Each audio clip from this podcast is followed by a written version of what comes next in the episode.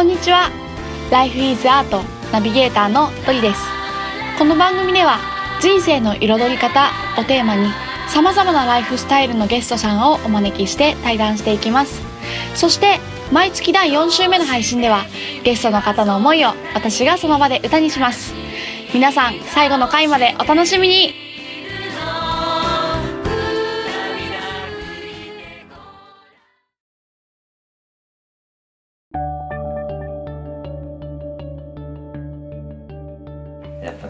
ままでいるっていうのも、なかなかねこうできないですよね、そのやっぱり人と人とがこう付き合っていく中で、そうですね。やっぱりこう警戒するし、うん。いきなりやっぱこう裸でというか、うん。ね付き合えるっていう関係ではない中でよりそれが今こうやっぱ SNS だったりとか、うん。そうインターネットの社会になってきて、うん。なんかお互いがこうなんかなんだろう変な見せ方みたいなので、うん。自分を作って、二人目の自分がいるような感覚で、何かこうね勝負してるというか、うんそうなってる中で「俺ってこうだよ」みたいなうん。すごいこう真っ裸の自分で、うん。なんかこう付き合えるっていうなかなか難しいですけど、うんなんかでもそれでもそんなこう場所であればいいかな、本当の楽でいられる。うんうんうんうん。うんここからにあの僕のその仲間がここここからをサポートしてくれるファミリーがいるんですけど、うん。そそんなそうファミリーたちはこう来る時に「こんにちは」とか「こんばんは」とかじゃなくて「ただいま。それです。た。だいまっていう。あーそうなんだ。あのそんな場所がもう理想です僕の。もう本当に「ただいま」素敵ですね、うん、いや本当に血がつながってなくてもみんな家族っていうう、ん、なんかその感覚でこういられたら、うん。なんかみんなの一個一個がこう嬉しいでしょ。でね。で心配でしょ、で怒るでしょ。うん、結構僕怒られるんですけどね。なんでそんな怒られるんだみたいな感じなんですけど、うん。うんやっぱりあの怒ってくれる人って大人になればなるほどいなくって。そうか。うん、ありがたい。すごくありがたい。本当にいろんな人があ真剣に自分のこと考えてくれるから言ってくれるっていうのがたくさんあって、うんうんうん。うん、だからあそうそう考えるとやっぱなんか何よりも泣いた1年だった気がしますね。一番初めの立ち上げの1年って。もうひたすこんなに人って涙流すかなっていうぐらい嬉しいこともいっぱいあったしうん。なんか悔しいこともいっぱいあったし辛いこともあったしなんかそういう涙すごく多い1年でしたね。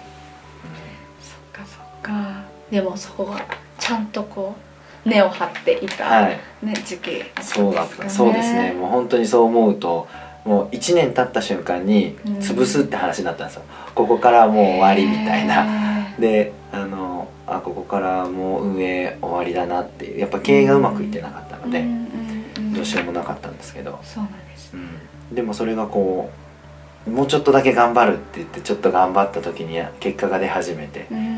でそこからまあ今に至るんですけどはいはいはい。一回も黒字になったことがない1年間を過ごしていて。でそこからでも頑張りたいんだなんとかしたいんだって言ってみんながいろいろ助けてくれて。でそこから逆に赤字が1回もない1年間を去年は過ごさせてもらって。そうですね。なのでなんかそういうあそう今自分で振り返ってみると一番初めの1年間がずっと根を張ってたんだなって、あの上から見てたら何にも変わってねえじゃん何やってんだっていうとこだったんですけどしっかりと根を張ってた1年間で2年目にやっぱ芽が出始めてうんうんうん。そろそろかじゃあそろそろ。花が咲くかなみたいな。うんうんうん。どこまで伸びるんだろうっていうね。あの、まあ、そんなこうそうねうんうん、いうのをこう感じながら実際体験しつつみたいな感じですね。すごくこう今やってる活動まあ活動もそうだしもうあり方も言葉もすごいこうエネルギーとワクワクが伝わってくるんですけど、はい、ありがとうございます。そのうん原点とか原体験みたいなところに遡るとするならば、うんうんどんなことがきっかけにそれこそきっかけ？はい、として何があったんだろうっていうのが気になるんですが、あのサラリーマンを実際に辞めたっていうのは、はい。2年とちょっと前そのきっかはいはい。けスペースここからをうんうんやるって決めた瞬間だはそこなんですよね。はい。で、えっと、きっかけスペースここからをやる瞬間はそこですね。で、うん。えっと、うん、でそれをこうやろうと思ったのはもうちょっと前で、はい。えっと、一番大きかったのは3.11がやっぱあって、うん。でやっぱ震災が起こった時にあの怖いなって思ったんです。揺れるのが怖いなとかではなくて、一番僕が何が怖いのかなって思ったかっていうとあのお隣さんを知らなかったんですね。うん。お隣さんを知らないマンションに住んでるんですけど、はい。お隣さんを知らないし上の人を知らないし逆に言うと隣の人や上の人がうちの子供や奥さんをうん。知らなかったらうん。助けてもくれないんだなって思った時に怖いなって思ったんですよ。うん。僕やっぱ仕事で勤めに出てると家にいない時間の方が多いのであこういうことかって思った時になんかそのコミュニティ作りとか人がつながるきっかけとかなんかそういうのって、まあ、この都会に生きてるとすごく疎遠になってるんだなって、でやっぱ核家族化っていうのはこういうところで怖い目に遭うんだなっていうのを感じたっていうのが、うんそこであコミュニティ作りをしようって思うんったんですね。はいはい。でまああとまあもう一つ言うとその何かしようって思った時にこれも僕会社の同僚っていうか会社の社長とかにも僕こういうコミュニティスペース作りとかうん。街づくりとかをやっていきたいんですって言った時にやっぱ会社の人たちは何て言ったかというとバカじゃないのと。できるわけないだろうっていう反応だったんですよ。はい。だから本当は4年前ぐらいにそれをこう言ってたんですね。でそそれこそ3.11が起こった時、ごだいぶ5年ぐらい前か。はい。言ってたんですけどでもそこからその2年前独立するってなったのは何かっていうと僕がやっぱりこういうことをやりたいんだよねって言った時に、うん。周りにいた人が言った言葉っていうのは真逆で「スギちゃんならできるよ」へーでみんなが言ったんですよその時にはい。周りにいた仲間が。うん。でその周りにいた仲間っていうのがあのコモンビートっていうミュージカルを僕やってたんですけど、うん。その仲間とすごくつるむようになっていて。うんその仲間の前で僕がその未来宣言として起業して自分だったらこんな場所を作りたいんですっていうのをうん。あの宣言したんはい。ですよ。その時にみんなが言ったのが「スギちゃんならできるよ」って一緒にやろうって集まってきてくれてうん。じゃあどういうふうにやろうみたいなことをはい。話す場を勝手に作ってへでそんななんか仲間がこういっぱいいた時にあすげえな。でこれこれがこう人の背中を押すとかいうことなんだな。だったら自分がそんなみんなの背中を押せるような場所を作ってみたいって思えたんですね。ううん。んそのやっぱそのミュージカルコモンビートっていうので、うん。それは100人が100日でミュージカル作るっていうプログラムなんですけど、うん。そこにやっぱ出たことっていうのがすごく大きなきっかけになってうん。うん。でやっぱその仲間たちによって、うんまあ、今があるって感じですね。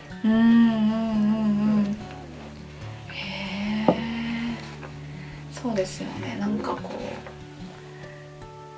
すごく、うん、その時置かれている環境とかうん。場所によってうん、できることができなくなっちゃったりとか。そうそうそう。あるね。ね、できないこと、うん。できないと思われたことができるようになっちゃったりとか、すごく大きいなって。それって自分じゃな自分のようだけど自分じゃないじゃないですか。自分のせいじゃないというか。うんうんうんってことは環境があったら、本当だったらできなかった人もできるようになるんだったら、うん。環境を作ってあげたいじゃないですか,、うん。そんな場所であればいいなって、うん。ってうんいうことですね。なんか昔昔って言ってもそんな年じゃないんですけど。若いんですけど。なんかこいうくつなの？私年始4なんですよ。めちゃ若い。よみたいな36ですよね。36あ猿年。猿年。一緒。一回りだ。猿年です。一回りしたそうそうそう。まあ若いんですけど。それでもなんかこう例えば昔って言っちゃうのあれですけど。なんかちょっと前に、はい。例えばなんかこういうことやりたいですっていう時に、前はなんかこう無責任にできないかもしれないことに対していやできるできる頑張れやってみればっていう大人が好きじゃなかった時があったんですね。なんかこう無責任になんかこう言葉をかけるけどでもなんか本当にできるのかなとか、うんうん。まあそれを自分自身のこととかもそうだけどあの私の友達が例えばこう何かをやるってなった時に、うん。周りの大人の人が、うんなんか何々君だったらできるよ頑張るよって言って簡単に声をかけることに対しての違和感みたいなのがすごくあった時期があってなんかその時はうーん何そんなこと言ってあなたは責任取れるんですかとか思ってちょっとこう斜めに構えてる感じもあった時期があったんですけどでも今思えばなんかそれが本当にできるかできないかなんてどうでもいいうんうんだなってすごい思って。あんまり意味はないんだけどうんだから逆にそのじゃあできない本当のことを言うとか正しいことを言うことが、あのやっぱ大人としてはとか、うん。その助言みたいなところで言うと、うん。それが正しいのかもしれないけど、うん。それによって踏み出せない人なんていっぱいいて、うん。じゃあ踏み出したら失敗なのかって話なんですよね。本当に本当に、うん、じゃあ例えば僕が、ね、独立じゃあみんなができるよって言ったから、うん。じゃあサラリーマンも辞めて独立してで、ね、うまくいかなくて、うん。でボロボロになって、うんじゃあそれが失敗かって話なんですよ。うん。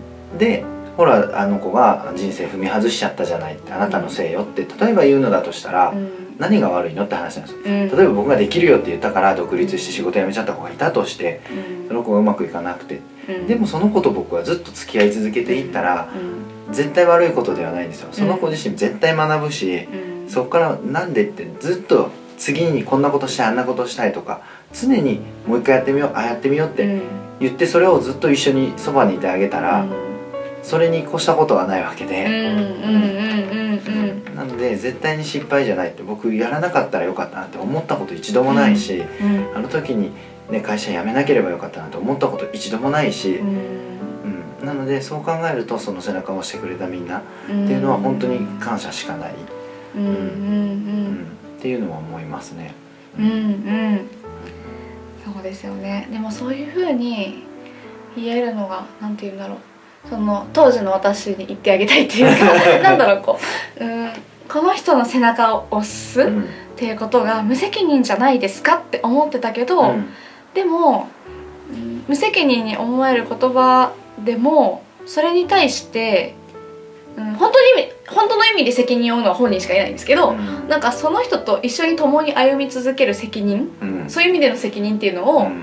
周りの人がきっとスギちゃんスギちゃん自身もそうだしスギちゃんの周りの人もきっと思ってたんだろうなとか、それだけでいいと思いますけどね、うん。うん。じゃあやるなって言ってやらなくて、うん。その子の夢を奪った責任どう取るのって本当ですね。逆の方が怖い話で、本当ですよね、間違いない、うん。失敗とかもねなんか何が失敗で何が成功っていう定義が曖昧っていうかないですもんね。子供だと考えたらいいんですよ。子供で、うんうんうん。あのねフィギュアの選手になりたいの。だからスケート靴買ってっていう子に、うん。絶対に言わないでしょ。あんたには無理だから買わないって言わないじゃん。やってみたらって言いませんっていう話なんですよそれが二十歳になったら言っちゃダメになるわけでしょ？そうですそんなんおかしい絶対になくてうん。いつでも何でも可能性はあってやってみるか見ないかだしそれを何人がやってみたらってうんうん言ってあげるかだけの話なのでうん。やってみればいいですよ。うん。失敗ないんで、